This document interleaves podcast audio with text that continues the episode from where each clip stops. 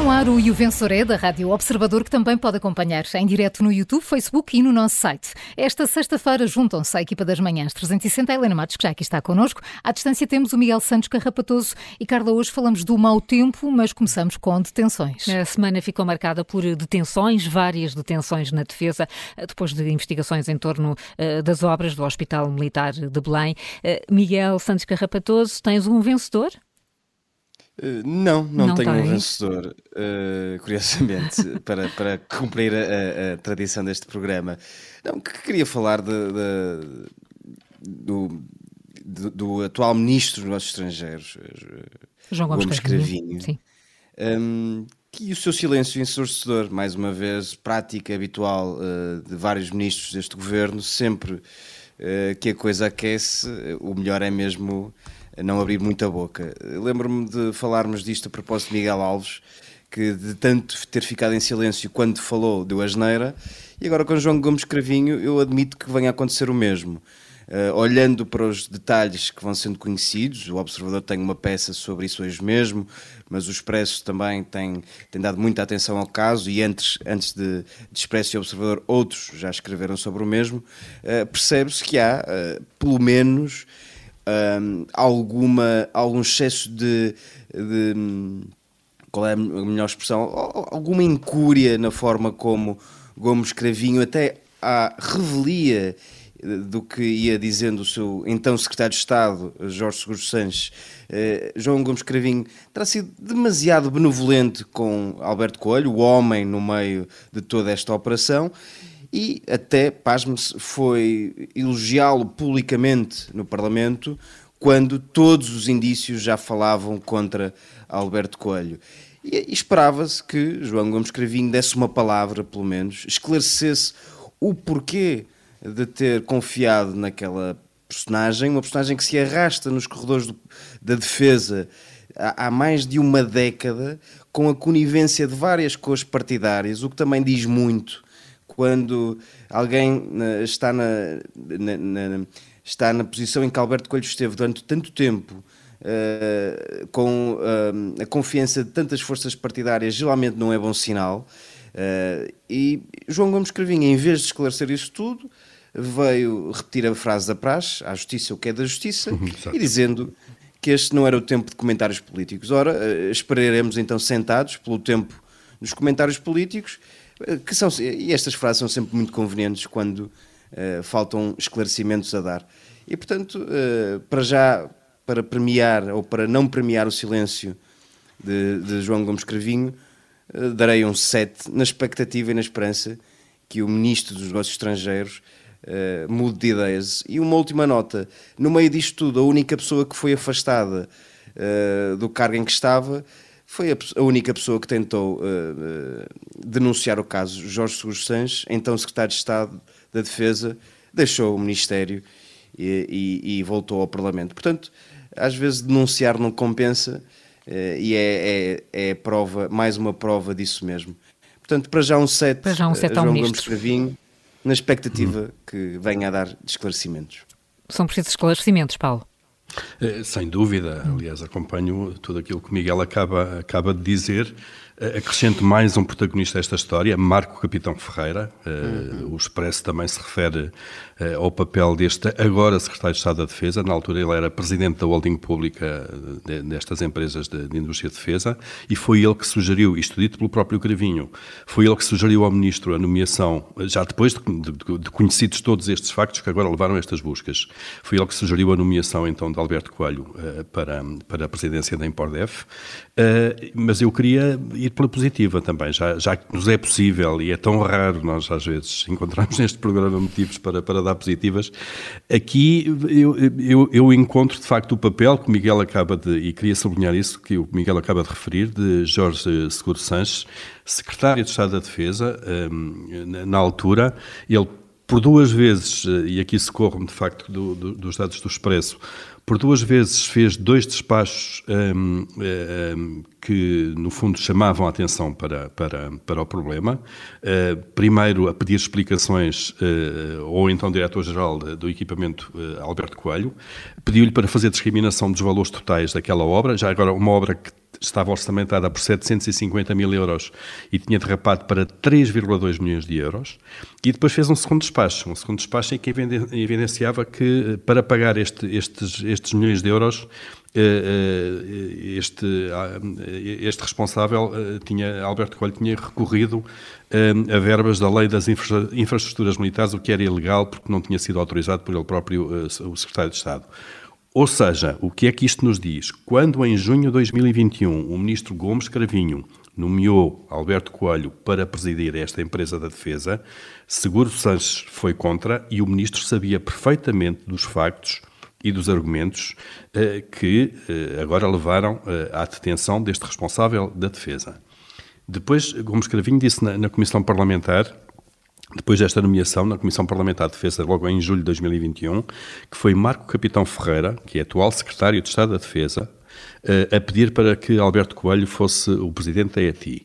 Também este pedido, que depois nós sabemos que o Ministro acatou, também foi feito quando já eram conhecidos os factos que agora vieram dar origem às buscas e às detenções esta semana. Ou seja, um secretário de Estado, Jorge Seguro Sanches, viu ali os riscos e atuou contra eles. Os deputados viram ali riscos porque chamaram o ministro ao Parlamento quando souberam da nomeação. A comunicação social imediatamente viu ali riscos. Aliás, recordo só o título do Observador quando esta nomeação foi feita, e cito: Cravinho no meia para a empresa do Estado, ex-diretor alegadamente responsável por derrapagem de 2 milhões em obras do antigo hospital. Está em título. Toda a gente viu ali riscos, menos duas pessoas. O ministro João, Cravinho, eh, Gomes, eh, eh, João Gomes Cravinho não quis ver, Aliás, o ministro até quis mesmo ocultar, porque classificou como secreto o documento de auditoria, e também Marco Capitão Ferreira, na altura o presidente da holding de defesa das indústrias públicas de defesa, também não quis ver riscos, eh, sugeriu a nomeação do ministro, e agora ele próprio até foi promovido a secretário de Estado da Defesa.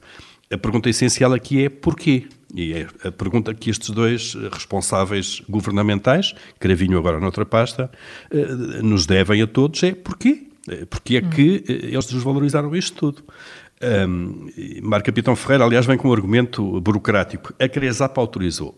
Vamos lá ver. A Cresap não, não, terá muitos defeitos e pode ser muito inútil a sua, a, sua, a sua atividade da forma como é exercida.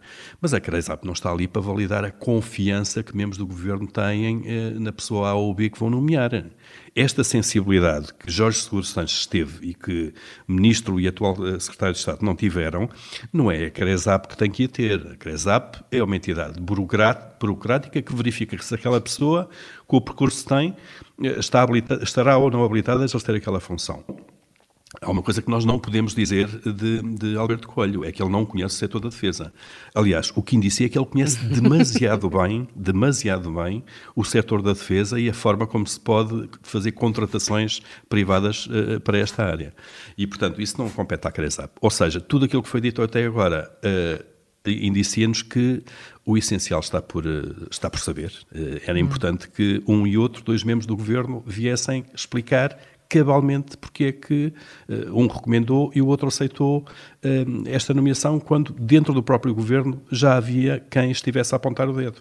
E, portanto, olha, aqui vou pela hum. positiva e vou dar um 16 uh, a Jorge Seguro Sanches, porque um, viu e estava no sítio certo a fazer aquilo que, que, que um governante devia fazer quando houve ao seu lado quem tentasse até ocultar isto tudo. E por isso consegues encontrar um vencedor nesta matéria. Eh, continuamos a falar uh, de política, eh, Júlio, porque queres falar de Luís Montenegro, assinalando. O, é, e do PSD, sobretudo. E do PSD. É, então. é, é uma nota negativa. Quando assumiu o cargo de, de líder do PSD, há muitos que duvidam que chegue ao fim da legislatura e que seja ele o próximo primeiro-ministro no, no, PSD. Uh, Dizia-se depois de Rio que, se, que, o próximo seria um candidato de passagem, ou de passagem de testemunho, para depois, eh, sabe-se lá quem será, embora uh, Carlos Moedas se, seja, esteja perfilado. Fala-se vários nomes, para Carlos Moedas era o que tinha mais força. Uh, e está-se a apertar o cerco, dá a sensação que está a apertar o cerco já a Luís Montenegro, porque. Hum, este artigo de Passos Coelho não é simpático para ele uh, e não é só isso que mais me fez hoje falar mesmo disto, é um, uma notícia que vem hoje no público onde se pode ler, e vem logo também na primeira página, que é a estratégia de oposição de Montenegro gera dúvidas. Após seis meses como líder, há quem reclama um estilo mais combativo e menos preocupado em controlar o partido. Ora, isto eram as críticas que faziam ao Rui Rio. Votaram em Montenegro precisamente pelo contrário, para, para, para, se para se fazer ao contrário. E a proposta de Montenegro foi essa, e os militantes votaram em Montenegro para ser mais combativo e controlar menos o partido. Vamos apenas com seis meses e os militantes do PSD já estão com dúvidas sobre a forma como Montenegro está a liderar o PSD, a achar que ele tal como o Rio estará a controlar mais o partido e a fazer menos oposição. É muito, pouco, é muito pouco tempo. O mandato são de quatro anos. A ideia é daqui a quatro anos serem, eh, ser candidato a primeiro-ministro e levar o PSD ao governo, mas a verdade é que dá a sensação que hum, este cerco está-se a, apertar e em seis meses, onde tanta coisa aconteceu no mundo e em Portugal, uh, haver já críticos dentro do PSD que acham que ele tem um discurso uh, mais de controle do partido, propriamente combativo, uh, não é bom sinal para o PSD, é muito bom sinal para o partido que está no governo. O PS nem vai precisar de governar muito bem assim para, se calhar, daqui a quatro anos voltar a ganhar as eleições, porque, uh, enfim, uh, as coisas não estão a correr de feição e não se percebe, de facto, este eh, enfim, em, seis meses apenas, estas eh, críticas que começam a surgir dentro do PSD a dar sinais evidentes de que o partido, que o Congresso e a eleição do novo líder, afinal, não foi assim tão unânime, nem uniu tanto o partido como se deixou antever naquele, deixou perceber naquele Congresso do eh, PSD.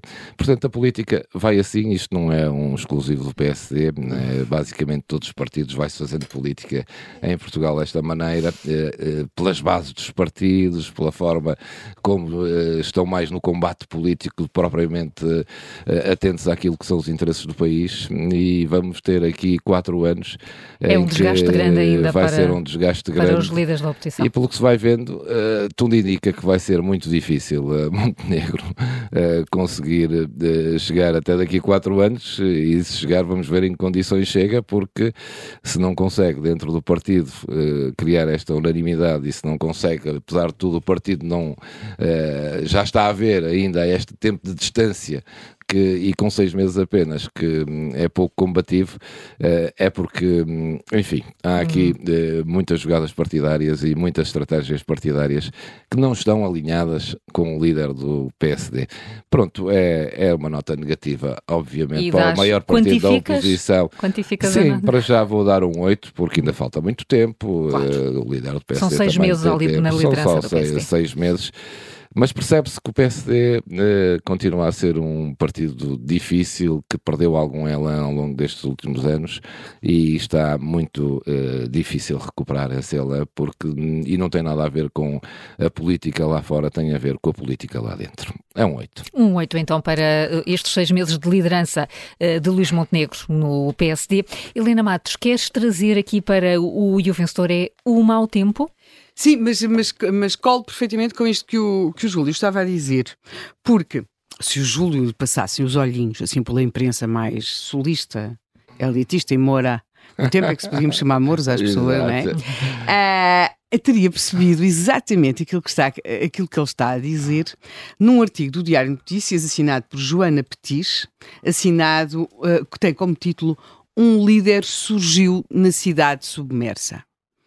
E nesse artigo, uh, porventura, o maior elogio que alguma vez li feito a Carlos Moedas e que lê-se qualquer coisa como num cenário trágico, como o que de novo se abateu sobre Lisboa nesta noite de quarta-feira, com a chuva a deixar a cidade alagada e a causar incontornáveis incontáveis estragos, e inesperadamente vivemos um momento raro a humanização política. Empatizando-se com o sofrimento dos lisboetas, Carlos Moedas passou a noite e o dia na rua, a avaliar danos e a ponderar forma de os reparar. Coisa continua. Portanto, Só o teu uh, tom de leitura, Helena. Uh, sim, diz tudo, diz não é? tudo. Diz tudo, não diz? Portanto, ou seja, eu, por acaso, já tinha visto um líder, e também ele muito franzino, uh, assim, a, a, emergir com, de, de oleado, uh, até, até, com uma imagem quase que, que, dava vontade de levar um cobertor assim para o, para, o, para o agasalhar, que foi o Miguel Albuquerque na Madeira. Não sei se se lembram quando ele aparecia, o homem estava molhado, escorria-lhe água pela cabeça abaixo, uma coisa assim, uh, e pronto. Uh, e aqui é curioso, porque nós talvez estejamos a assistir esta, estas cheias em Lisboa, ainda, ainda estão a decorrer, mas vamos ver qual é que é a mais-valia para Carlos Moedas que estas cheias podem vir a ter, na medida em que as coisas não lhe estavam a correr necessariamente bem, não é? E neste momento, eh, esta sua eh, presença nesta Lisboa alagada pode, de alguma forma, vir a ter, eh, vir a adicionar uns pontos. Estas situações são sempre, depende muito de como as pessoas agem nelas e de como, e como são vistas nesse momento pode correr muito bem ou pode correr muito mal. Nós vemos isso, por exemplo, em relação aos incêndios. Portanto, Júlio, vamos continuar aqui nesta contabilidade, que para, para mim é sem dúvida muito mais fácil de fazer que essa lá dos golos e do não sei quê, do isto, e do, dos toques para aqui, dos toques para lá, fico completamente trocada. Mas hum, eu acho que uh, aquilo que nós estamos a assistir com estas cheias, e agora pegando aqui uh, para lá da, da, da, questão política que lhe está associada, e passa, passa por isto. Nós, eu acho que nunca se falou tanto de planeta como agora. Nunca, nunca. Todos os dias as pessoas vão salvar o planeta e fazem isto pelo planeta, às vezes as coisas mais disparatadas possível. Pronto, tem uns que se querem colar ao chão pelo planeta, essas coisas todas. Mas outros querem, destroem quadros e não sei o quê por causa do planeta. E nunca se teve tão em conta o que é o planeta.